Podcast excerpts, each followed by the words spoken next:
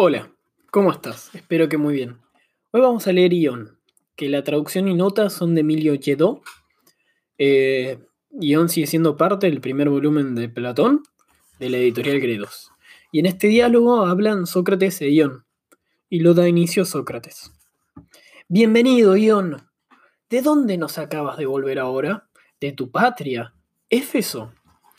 De ninguna manera, oh Sócrates, sino de Epidauro, de las fiestas de Asclepio.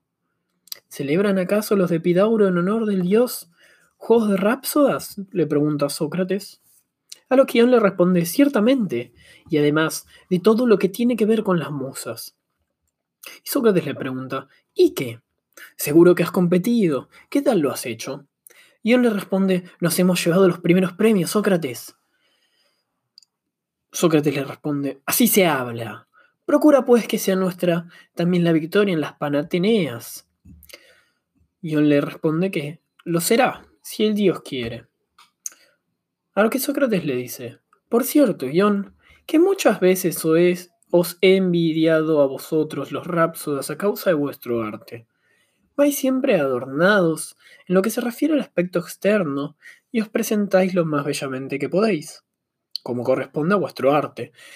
Y al par, necesitáis frecuentar a todos los buenos poetas y principalmente a Homero, el mejor y el más divino de ellos, y penetrar no solo sus palabras, sino sus pensamientos. Todo esto es envidiable, porque no sería buen de aquel que no entienda lo que dice el poeta. Conviene, pues, que el rapsoda llegue a ser un intérprete del discurso del poeta ante los que le escuchan, ya que sería imposible a quien no conoce lo que el poeta dice expresarlo bellamente. ¿No es digno de envidia todo esto?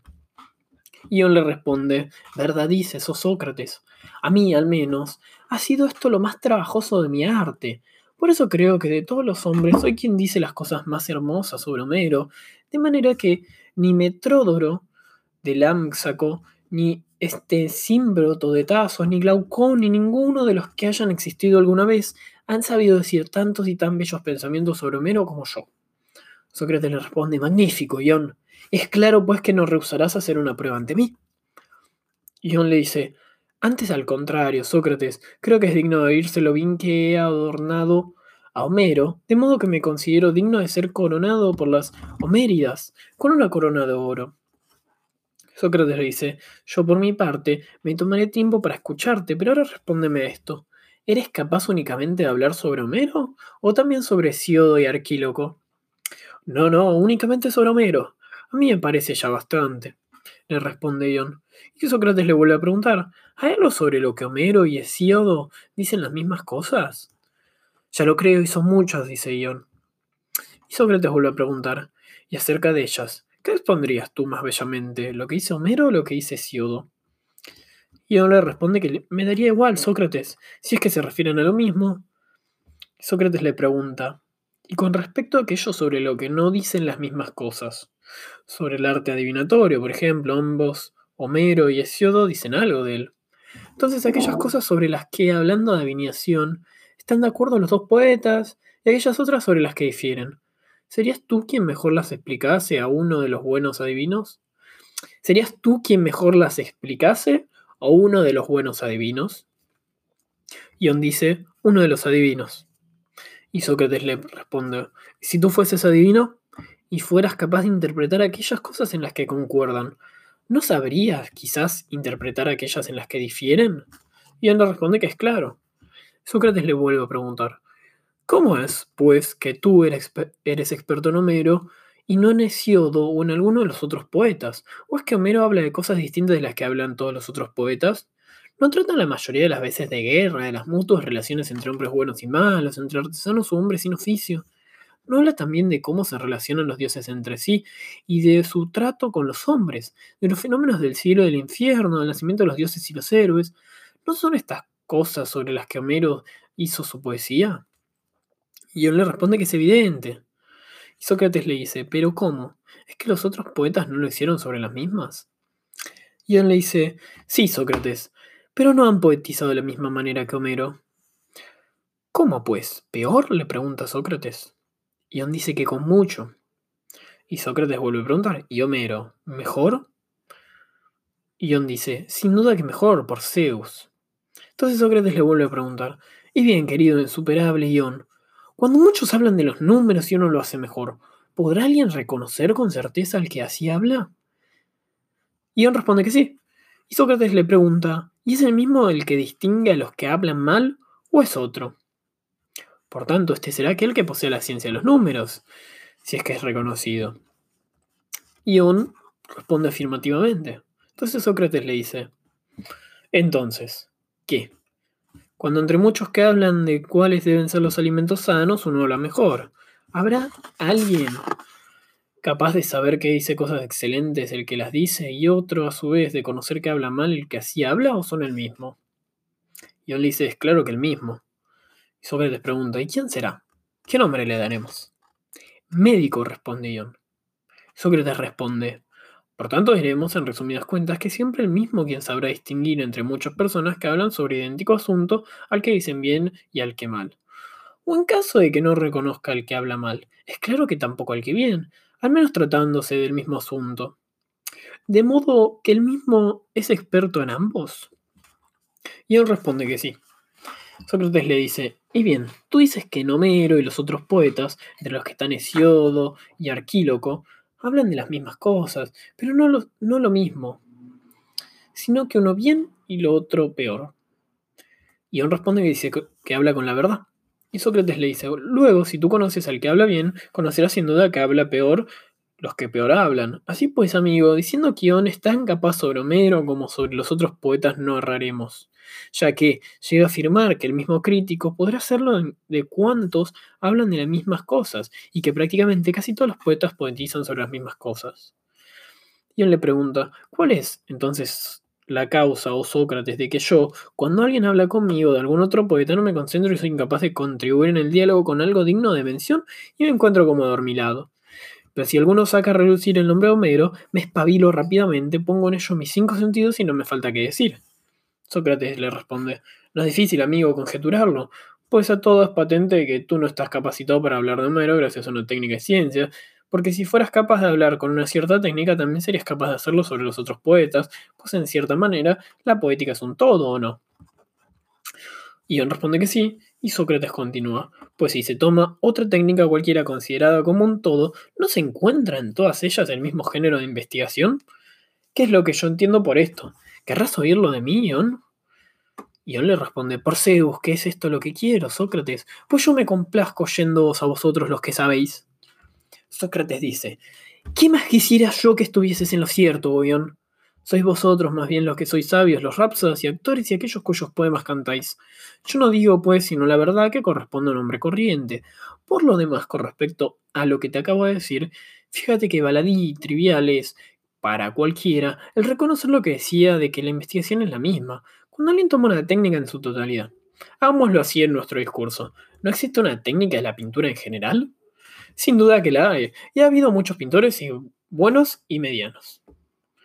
¿Has visto tú alguna vez a alguien, a propósito de Polígnoto, el hijo de Aglaofón, que sea capaz de mostrar lo bueno y lo malo que pintó, y que por el contrario sea incapaz cuando se trata de otros pintores, y que si alguien le enseña las obras de, estos otros, está como adormilado y perplejo, y no tiene nada que decir, pero si tiene que manifestar su opinión sobre Polígnoto, Polígnoto, o sobre cualquier otro que a ti te parezca, entonces se despierta pone en ellos sus cinco sentidos y no cesa de decir cosas. Y él le responde que no, por Júpiter, sin duda que no. Sócrates le dice, ¿cómo es eso? ¿Has visto tú en la escultura a alguien a quien, a quien a propósito de Dédalo, Dédalo, el de Metión, o Epeo, el de Pene, Panópeo, o Teodoro de Samos, o de algún otro escultor concreto, sea capaz de explicar lo que hizo bien y en las obras de otros escultores está perplejo y adormilado y no tenga nada que decir? Y él le responde, por Zeus, que yo no he visto a nadie así. Sócrates le dice, además, según yo creo, ni en el sonar de flauta de cítara, ni en el canto con cítara, ni en el de los rapsodas has visto nunca un hombre que, a propósito de Olimpo, de Támiras o de Orfeo, de Femio, el rapso de Itaca, sea capaz de hacer un comentario que acerca de dónde Éfeso se encuentra en un apuro y no sepa explicar lo que recita bien y lo que no. Y él le responde, no tengo Nada que oponerte, Sócrates. Pero yo tengo el convencimiento íntimo de que sobre Homero hablo mejor y con más facilidad que nadie. Y todos los demás afirman que hablo bien, cosa que no me ocurre si se trata de otros poetas. Mira pues qué es esto. Y Sócrates le dice, ya miro, Ion, y es más, intento mostrarte lo que me parece que es. Porque no es una técnica lo que hay en ti al hablar bien sobre Homero, tal como yo decía hace un momento, una fuerza divina es la que te mueve, parecida a la que hay en la piedra que Eupides llamó magnética en la mayoría de Aclea. Por cierto que esta piedra no solo atrae los anillos de hierro, sino que mete en ellos una fuerza tal que pueden hacer lo mismo que la piedra, o sea, atraer otros anillos, de modo que a veces se forma una gran cadena de anillos de hierro que prenden unos de otros. A todos ellos les viene la fuerza de que los sustenta de aquella piedra. Así también la musa misma crea inspiradores, y por medio de ellos empiezan a encadenarse otros en ese entusiasmo. De ahí que todos los poetas épicos, los buenos, no es, no es en virtud de una técnica por lo que dicen que todos por lo que dicen todos esos bellos poemas, sino porque están endiosados y posesos. Esto mismo le ocurre a los buenos líricos, e igual que a los que caen en el delirio de las corribantes, no están en sus cabales al bailar. Así también los poetas líricos hacen sus bellas composiciones no cuando están serenos, sino cuando penetran en las regiones de la armonía y el ritmo poseídos por Baco. Y lo mismo que las, vacantes sacan de los ríos, en su arrobamiento, miel y leche, cosa que no les ocurre serenas de la misma manera. Trabaja el ánimo en los poetas, según lo que ellos mismos dicen. Porque son ellos, por cierto, los poetas, quienes nos hablan de que, como las abejas, liban los cantos que nos ofrecen de las fuentes melifluas que hay en ciertos jardines y sotos de las musas, y que revolotean también como ellas. Y es verdad lo que dicen, porque es una cosa leve, alada y sagrada al poeta no está en condiciones de poetizar antes que esté endiosado, demente y no evite ya más en la inteligencia. Mientras posea este don, le es imposible al hombre poetizar y profetizar. Pero no es en virtud de una técnica como hacen todas estas cosas, y hablan tanto y tan bellamente sobre sus temas. ¿Cuál te ocurre a ti con Homero? Sino por una predisposición divina, según la cual cada uno es capaz de hacer bien aquello hacia lo que la musa lo dirige. Uno compone ditirambos, otros loas, otros danzas, otros epopeyas, otros yambos. En las demás cosas, cada uno de ellos es incompetente. Porque no es gracias a una técnica por la que son capaces de hablar así, sino por un poder divino, puesto que si supiesen en virtud de una técnica hablar bien de algo, sabrían hablar bien de todas las cosas. Y si la divinidad les priva de la razón y se sirve de ellos como se sirve de un profeta y adivino, es para que nosotros que los oímos sepamos que no son ellos, privados de razón como están, los que dicen cosas tan excelentes, sino que, es la divinidad misma quien, quien las dice y quien a través de ellos nos habla. La mejor prueba para esta afirmación la aporta Tínico de Calcis, que jamás hizo un poema digno de recordarse, con excepción de ese peán que todos cantan, quizás el más hermoso de todos los poemas líricos, que según él mismo decía, era un hallazgo de las musas. Con esto me parece a mí que la divinidad nos muestra claramente, para que no azulemos más, que todos estos hermosos poemas no son de factura humana ni de hechos por los hombres, sino divinos y creados por los dioses, y que los poetas no son otra cosa que intérpretes de los dioses, poseídos cada uno por aquel que los domine. Para mostrar esto, el dios, a propósito, cantó, sirviéndose de un poeta insignificante, el más hermoso, hermoso poema lírico. ¿No te parece, Ion, que estoy en lo cierto? Sí, por Zeus, claro que sí. Me ha llegado al alma, no sé de qué manera con tus palabras, oh Sócrates. Y me parece que los buenos poetas, por una especie de predisposición divina, expresan todo aquello que los dioses le comunican, responde Eon. Entonces Sócrates vuelve a preguntar, ¿no sois vosotros los rapsodas a su vez los que interpretan las obras de los poetas? ¿Os habéis convertido pues en intérpretes de intérpretes? Dime, pues, Oion, y no me ocultes lo que voy a preguntarte. Cuando tú recitas bien los poemas épicos y sobrecoges profundamente a los espectadores, ya sea que cantes a Ulises andando sobre el umbral, dándose a conocer ante los pretendientes y esparciendo los dardos a los pies, o Aquiles abalazándose sobre Héctor, o un momento emocionante en la Andrómaca, de Ébuca o Primo. ¿Te encuentras entonces en plena conciencia o estás más bien fuera de ti y crees que tu alma, llena de entusiasmo por los sucesos que refieres, se halla presente en ellos, bien sea en Ítaca o en Troya o donde quiera que tenga lugar su relato? Ion responde, qué evidente es, Sócrates, la prueba que aduces. Te contestaré, pues no ocultándote nada. En efecto, cuando yo recito algo emocionante se me llenan los ojos de lágrimas. Si es algo terrible, funesto, se me erizan los cabellos y palpita mi corazón. Sócrates le dice, por consiguiente, Oion, tenemos que esta es una razón Diremos que está en su razón ese hombre que, adornado con vestiduras llamativas y coronas doradas, se lamenta en los sacrificios y las fiestas solemnes, sin que sea por habérsele estropeado algo de los que lleva encima, o experimenta temor entre más de 20.000 personas que se hallan amistosamente dispuestas hacia él, y ninguna de ellas les roba, le hace daño. Él le dice, no, por Zeus, en absoluto, vos Sócrates, y te voy a hablar con franqueza. Sócrates le dice, tú sabes, sin embargo, que a la mayoría de los espectadores les provocáis todas esas cosas. Él le dice, bien que lo sé. Pues lo veo siempre desde mi tribuna, llorando, con mirada sombría, atónitos ante lo que se está diciendo. Pero conviene que le preste extraordinaria atención, ya que si los hago llorar, seré yo quien ría al recibir el dinero, mientras que si hago que se rían, me tocará llorar a mí perderlo. ¿No sabes que tal espectador es el último de esos anillos a los que yo me refería, que por medio de la piedra de la clea toman la fuerza unos de otros, y que tú, Rapsoda y Aedo, eres el anillo intermedio y que el mismo poeta es el primero? Eso fue lo que le pregunta Sócrates y continúa diciendo, la divinidad, por medio de todos estos, arrastra el alma de los hombres a donde quiere, engañándolos en esta fuerza unos con otros.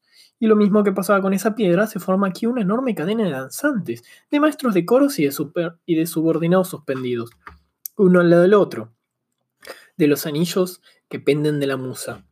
Y cada poeta depende de su musa respectiva.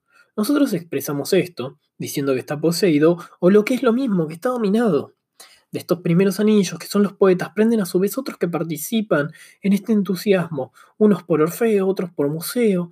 La mayoría, sin embargo, están poseídos y dominados por Homero. Tú perteneces a esto, Oion, que estás poseído por Homero. Por eso, cuando alguien canta a algún otro poeta, te duermes y no tienes nada que decir, pero si se deja oír un canto de tu poeta, te despiertas inmediatamente, brinca tu alma y se te ocurren muchas cosas. Porque no es por una técnica o ciencia por lo que tú dices sobre Homero las cosas que dices, sino por un don divino, una especie de posesión, y lo mismo que aquellos que, presos del tumulto de los coribantes, no tienen el oído presto sino para aquel canto que procede del Dios que les posee. Y le siguen con abundancia de gestos y palabras y no se preocupan de ningún otro.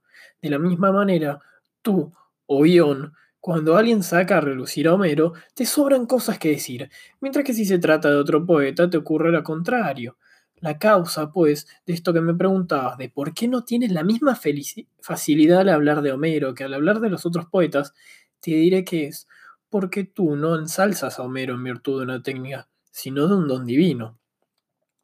A lo que Ion le responde, dices bien, Sócrates, no obstante, me extrañaría que, por muy bien que hablases, llegaras a convencerme de que yo ensalzo a Homero poseso y delirante.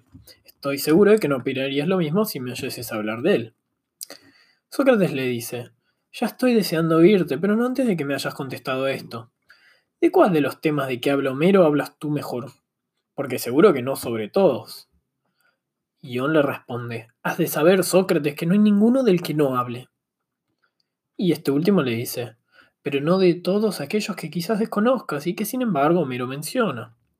Y él le pregunta, ¿y cuáles son estos temas que Homero trata y yo a pesar de todo desconozco?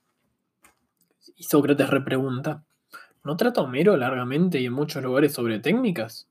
Por ejemplo, sobre la técnica de conducir un carro, si me acuerdo de la cita te lo diré. Y él le responde, deja que lo diga yo, que lo tengo ahora en la memoria. Y Sócrates le dice, dime, pues, lo que Néctor habló con su hijo Antíloco cuando le exhorta a tener cuidado con las vueltas de la carrera de caballos en honor de Patroclo.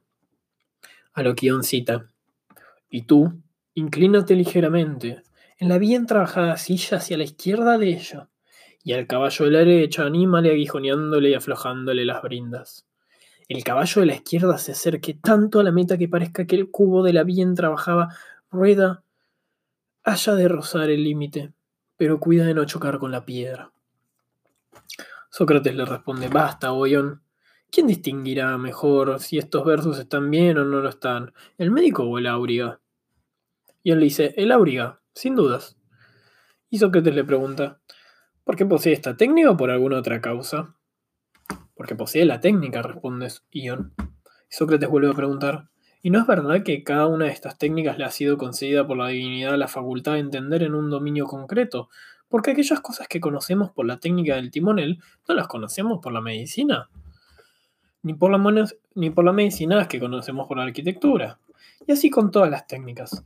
Lo que conocemos por una, lo conocemos por la otra. Pero antes de responderme esto, ¿crees tú que una técnica es distinta de otra? Ion responde afirmativamente. Y Sócrates continúa. Así pues, lo mismo que yo hago cuando un saber es de unos objetos y otros de otros, llamo de distinta manera la técnica. ¿Lo harías tú también? Y Ion vuelve a responder afirmativamente. Sócrates le dice, porque si fuera una ciencia de los mismos objetos, ¿por qué tendríamos que dar un nombre a una y otro nombre a otra? ¿Cuándo se podrían saber las mismas cosas por los dos? Igual que yo conozco que estos son cinco dedos y tú estás de acuerdo conmigo en ello, si te preguntase si tú y yo lo sabemos gracias a la misma técnica, o sea, a la aritmética, o gracias a alguna otra, respondería sin duda que gracias a la misma. Dime ahora lo que antes te iba a preguntar. Si en tu opinión, con respecto a las técnicas en general, ocurre que quizá por medio de la misma técnica conocemos necesariamente las mismas cosas y que por medio de otra no las conocemos, sino que al ser otra conocemos necesariamente otras cosas. Y él responde que así le parece. Y Sócrates continúa. Quien no posee, pues, una técnica, no está capacitado para conocer bien lo que se dice o lo que se hace en el dominio de esa técnica. ¿Y quién en los versos que has recitado sabrá mejor si Homero habla con exactitud o no? ¿Tú o un auriga? Un auriga, dice Ion. Y Sócrates responde, tú eres por cierto rápsoda, pero no auriga. La técnica del rápsoda es distinta a la del auriga. Y él responde afirmativamente, y Sócrates continúa. Luego sí es distinta. ¿Será, pues, un saber de cosas distintas? Más aún, cuando Homero dice que Camede, la concubina de Néstor, da una mistura a Macaón herido y dice, poco más o menos, al vino de Pramnio dice, añadió queso de cabra, rallado con un rallador de bronce, junto con la cebolla condimento de la bebida. ¿A quién pertenece aquí dictaminar si Homero habla o no con exactitud? ¿Al médico o al rápsoda? Ion responde, al médico. Y Sócrates continúa. Y cuando Homero dice, se precipitó en lo profundo, semejante al plomo, fijo el cuerno de un buey montarás y se sumerge llevando la muerte a los ávidos peces. ¿De quién diremos que es propio juzgar sobre la rectitud de lo que aquí se dice? ¿De la técnica del pescador o de la del rapsoda? John responde, está claro Sócrates, que la del pescador. Entonces Sócrates continúa. Imagínate ahora que eres tú quien pregunta y que lo haces así. Puesto que tú, oh Sócrates, encuentras en Homero, a propósito de estas artes, las que a cada uno compete juzgar, mira, pues, si descubres con respecto al adivino y al arte divinatorio, qué clase de cosas son las que conviene que sea capaz de discernir para saber si un poeta es bueno o malo. Fíjate qué fácil exactamente te responderé. En muchos pasajes de la Odisea habla Homero de este asunto. Por ejemplo, cuando el adivino Teoclímeno, del linaje de Melampo, dice a los pretendientes: Desgraciados, qué mal es el que padecéis. La noche os envuelve la cabeza, el rostro y las rodillas. Un lamento resuena y lloran las mejillas, y el pórtico y el patio están llenos de sombras que se encaminan al erebo, al reino de la noche. El sol ha desaparecido del cielo y se extiende una tiniebla horrible. Y en varios lugares de la Iliada, concretamente en el combate entre ya dice: Un pájaro volaba sobre ellos que intentaban pasar. Un águila de alto vuelo asustando a la gente, llevando en sus garras una monstruosa serpiente, sangrienta, viva y aún palpitante, que no se había olvidado la lucha, pues mordió a quien lo llevaba en el pecho junto a la garganta. Doblándose hacia atrás, el águila la dejó caer a tierra traspasada de dolor, echándola sobre la muchedumbre y chillando se alejó en alas del viento. Yo diría que estas cosas y otras parecidas son las que tienes que analizar y juzgar el adivino. Él responde, ¿estás diciendo la verdad o Sócrates? Y este último dice, Sócrates continúa, y tú también le, la dices, Ion, al afirmar esto. Sigamos pues.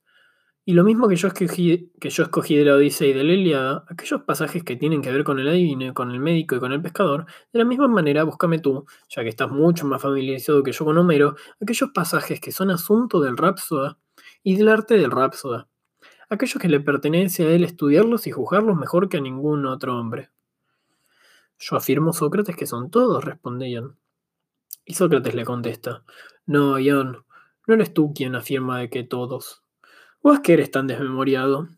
Sin embargo, no le va a un Rhapsody a la falta de la memoria. ¿No te acuerdas que tú mismo has dicho que el arte del Rhapsody es distinto del arte del Auriga? ¿Y no es verdad que tú estás de acuerdo en decir que siendo distinto tratarán cosas distintas?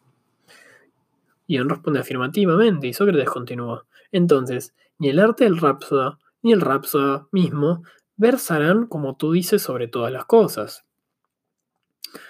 Yo le responde, tal vez, o Sócrates, con excepción de esas cosas que tú has mencionado. Y Sócrates continúa, por esas cosas, entiendes tú lo que se refiere a las otras artes. Pero entonces, ¿sobre qué cosas versará tu arte? Si no versa sobre todo. Ion le dice, en mi opinión, sobre aquellas cosas que son propias de que les diga un hombre o una mujer, un esclavo o un libre, el que, el que es mandado o el que manda. Sócrates pregunta, ¿acaso afirmas que el lenguaje propio del que manda un barco combatido en alta mar por la tempestad lo conoce mejor el rapso que el, que el timonel? Ion dice, no, sino que será el timonel. Y Sócrates vuelve a preguntar, ¿y el lenguaje propio de quien manda en un enfermo? ¿Lo conocerá mejor el rapsoda que el médico? Tampoco responde Ion. Pero sí lo que refiere a un esclavo, afirmas tú. Ion responde que sí. Y Sócrates continúa. Por ejemplo, el lenguaje propio de un esclavo, pastor de bueyes, para avanzar a sus reses olvidantadas. ¿Es el rapsoda quien lo sabrá mejor? ¿Y no el pastor? No, por cierto, responde Ion. Y Sócrates continúa. Quizás entonces, lo que diría una mujer que hila lana sobre este trabajo de hilar, entonces tal vez lo que diría un general para arengar a sus soldados. Ahí, un responde, sí, estas son las cosas que conoce el Rapsoda. ¿Cómo? responde Sócrates. ¿El arte del Rapsoda es pues el arte del general? Ion dice, al menos yo sabría qué es lo que tiene que decir un general. Sócrates continúa. Posiblemente tienes tú también, hoy un talento estratégico. Y supuesto también que fueras un buen jinete al paso que un tocador de cítara conocerías los caballos que son buenos o malos al montar. Pero si yo te pregunto, ¿por medio de qué arte sabes tú, oh Ion, si una cabalgadura es buena? ¿Por el del jinete o por el del citarista? ¿Qué me responderías? Ion dice que por el del jinete. Sócrates responde, por consiguiente, si supieses distinguir a aquellos que tocan bien la cítara, tendrías que convenir conmigo que en, lo, en que lo sabes en cuanto que tú mismo eres citarista y no en cuanto jinete, puesto que conoces la estrategia, ¿por qué la conoces? ¿Por qué eres general o por qué eres buen rapsoda? Ion dice, yo creo que no se distinguen estas dos cosas. Sócrates le pregunta, ¿cómo? Dices que no se diferencian en nada. ¿Afirmas pues que son las mismas cosas del arte del Rhapsody y el del general o son distintos? John dice que le parecen las mismas cosas. Y Sócrates continúa, por tanto, aquel que es un buen Rhapsody será también un buen general.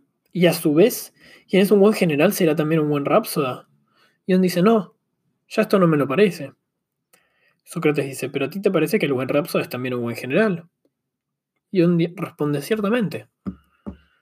Y Sócrates le dice, Tú eres, pues, el mejor rapsodo entre los helenos. ¿También el mejor general de Grecia? Ion responde, seguro, oh Sócrates, todo esto lo he aprendido yo de Homero. Por los dioses, oh Ion, responde Sócrates, ¿cómo es pues que siendo el mejor de los helenos en ambas cosas, como general y como rapsoda, vas recitando de un sitio para otro y no te dedicas a hacer la guerra? ¿O, ¿O es que te parece que entre los griegos hay más necesidad de rapsodas coronados con coronas de oro que de generales?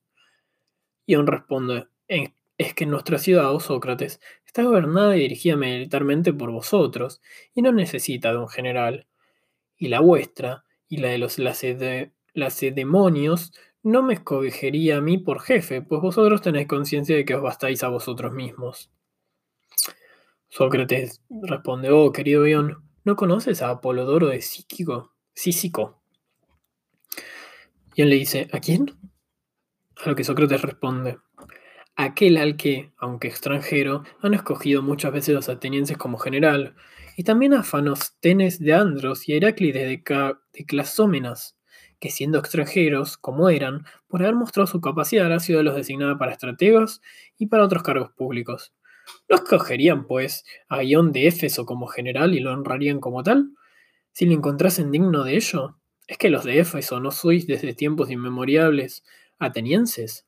¿Es que Éfeso es menos que otra ciudad?